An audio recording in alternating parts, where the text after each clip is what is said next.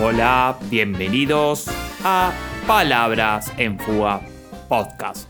Y hoy quiero compartir con ustedes dos noticias que a mí me parecen muy interesantes. Que primero es, y espero que no se dé, LG no encuentra comprador para su división de smartphone y piensa cerrarla. Espero que no se dé porque como se había comentado en uno de los videos de mis videos de YouTube, que LG no está muy conforme con su división de smartphone porque no obtuvo las ventas necesarias o no está en el, lugar de mercado que, que piensa estar sus directivos y por lo tanto quiere vender esa división. Pero ¿qué pasa? No está encontrando comprador y quiere cerrarla. Acá salió una nota de muycomputerpro.com por Celia Valdeomillos. Esto salió el 23 de marzo y dice lo siguiente.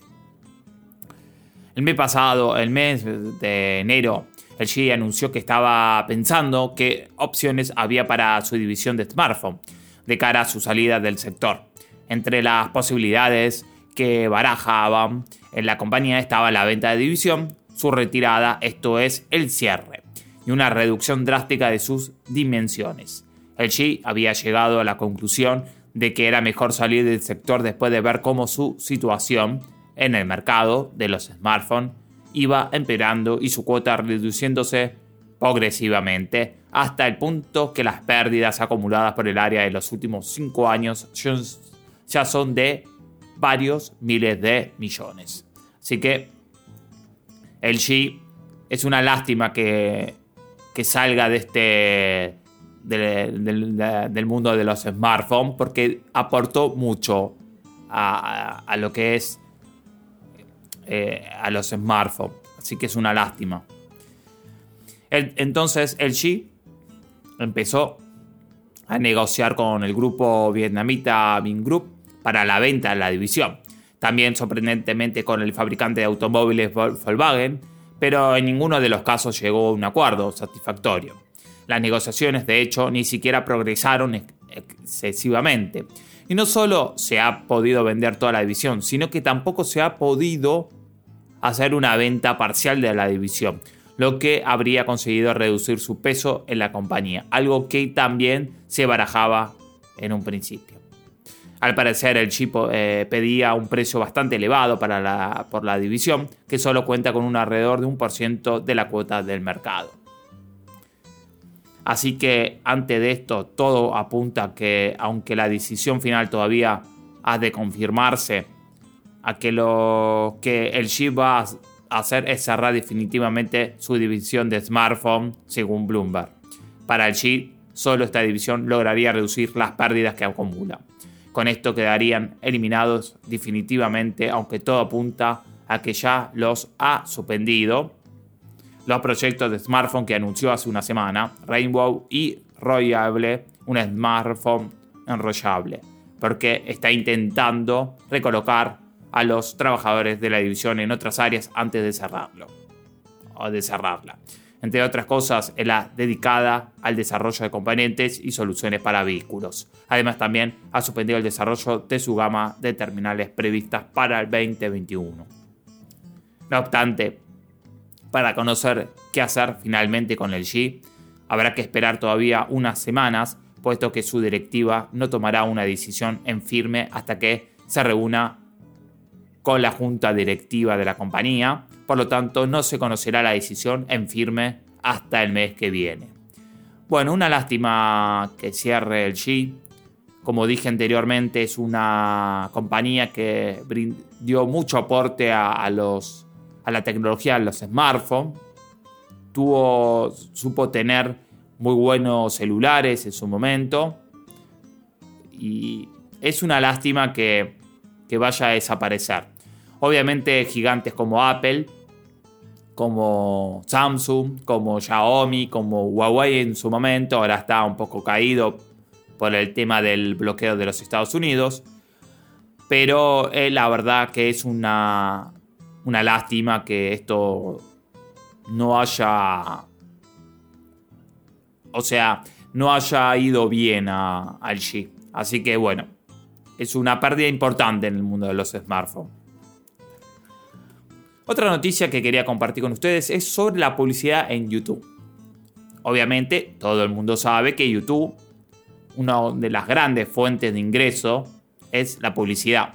O sea, la publicidad que muestran en los videos de cada uno de los creadores de contenidos.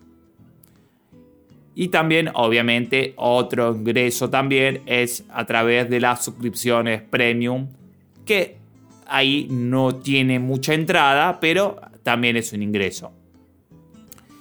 Y acá dice lo siguiente. Esto eh, salió en muycomputer.com. Esto lo escribió David Salces, el conocido David Salces, que ya he leído varias notas de él. Y dice lo siguiente. La publicidad en YouTube es sin duda el principal puntual sobre el que se sostiene la capacidad de monetización del servicio. Y es cierto que en los últimos tiempos, seguramente inspirado en Twitch y servicios similares, ha empezado a probar otras vías como las suscripciones de pagos a los canales, los destacados y los emotes en los chats de los directos. Y que este modelo pueden llegar a funcionar, pero a día de hoy la publicidad es la clave y por lo tanto la paga los servidores, el ancho de banda, el salario de los empleados, los ingresos de los youtubers y de paso genera algunos beneficios económicos para su propietaria Google o Alphabet. Y es por eso que aunque esta noticia en principio se refiere a mostrar contenidos relacionados, me, cuenta, cuesta mucho no ver una relación directa entre el despliegue de esta función y lo que puede suponer la monetización de esa publicidad en YouTube, que todavía no genera ingresos tanto, es así que directamente lo plantearé en los términos en los que creo que puede proyectarse su futuro. Así, partiendo de la premisa de que la publicidad de YouTube es un elemento clave para su subsistencia, no resulta extraño que la empresa dedique una parte importante de sus esfuerzos a buscar nuevas vías con las que obtener ingresos por cada uno de los videos subidos y según podemos leer el 9 eh, a 5 Google o Night to 5 Google ya estarían probando una nueva función muy interesante y que si llega a funcionar bien podría llegar a reportar grandes beneficios a las compañías del buscador. Así que si conoces el concepto de Product Placement presente en otros medios desde hace décadas, seguramente ya te imaginarás por dónde van los tiros. Yo no lo conozco, entonces me estoy enterando con ustedes. ¿eh? Y es que los videos que el día de día se suben a YouTube es posible encontrar miles y miles de productos comerciales, desde juegos a productos de alimentación, envasados, pasando por, bueno, eh, por prácticamente todo lo que se puede imaginar. Por ejemplo, los videos de Jam Altozano suelen mostrar instrumentos musicales y dispositivos de informática musical, los del comidista productos de alimentación y la y en la inmensa mayoría de las ocasiones esa publicidad en YouTube no es monetizada ni por los creadores ni por la plataforma. El experimento que está llevando a cabo YouTube consiste en identificar automáticamente los elementos que se muestran en los videos y también de manera también automáticamente generar el contenido para un apartado dominado producto en este video, con, el, con enlaces que muestran contenidos relacionados. Y es aquí donde creo que encaja perfectamente, junto a videos sobre esos productos, mostrar también enlace de compra de los mismos, similares a los que ya muestra Google cuando realizamos búsqueda de algún producto. En realidad esta función en pruebas no es nueva, YouTube ya empezó a experimentar con ella a mediados del año pasado, sin embargo su alcance fue tan corto que si casi parecía que la plataforma no apostaba demasiado por ello. Sin embargo, seguramente tras analizar los resultados de esa primera prueba y valorando la enorme cantidad de contenidos relacionables por los productos, así como de publicidad en YouTube que no se monetiza, es ahora cuando han decidido darle un empujón a la misma. Esta es la declaración de la plataforma que podemos leer en 925 Google.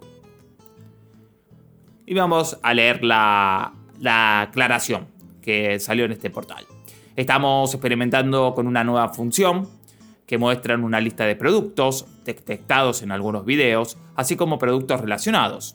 La función aparecerá entre los videos recomendados para los espectadores que se desplacen debajo del reproductor de video. El objetivo es ayudar a las personas a explorar más videos e información sobre esos productos en YouTube. Esta función será visible para las personas que miran videos en los Estados Unidos. Bueno, la es el centro de prueba y vamos a ver después. Calculo que va a salir alrededor del mundo. Y es cierto que hablan de contenidos relacionados y que su despliegue apunta en primera instancia a este fin. Ahora bien, me cuesta mucho pensar que las únicas intenciones de YouTube a medio y largo plazo sean mostrar contenido relacionado. Y es más, me parecería ilógico que no, no siguiera ese sendero, pues el tiempo permite monetizar una publicidad en YouTube que todavía no genera ingresos y además facilita a los usuarios el poder adquirir los productos que han visto en los videos y que le interesen. Tiempo al tiempo.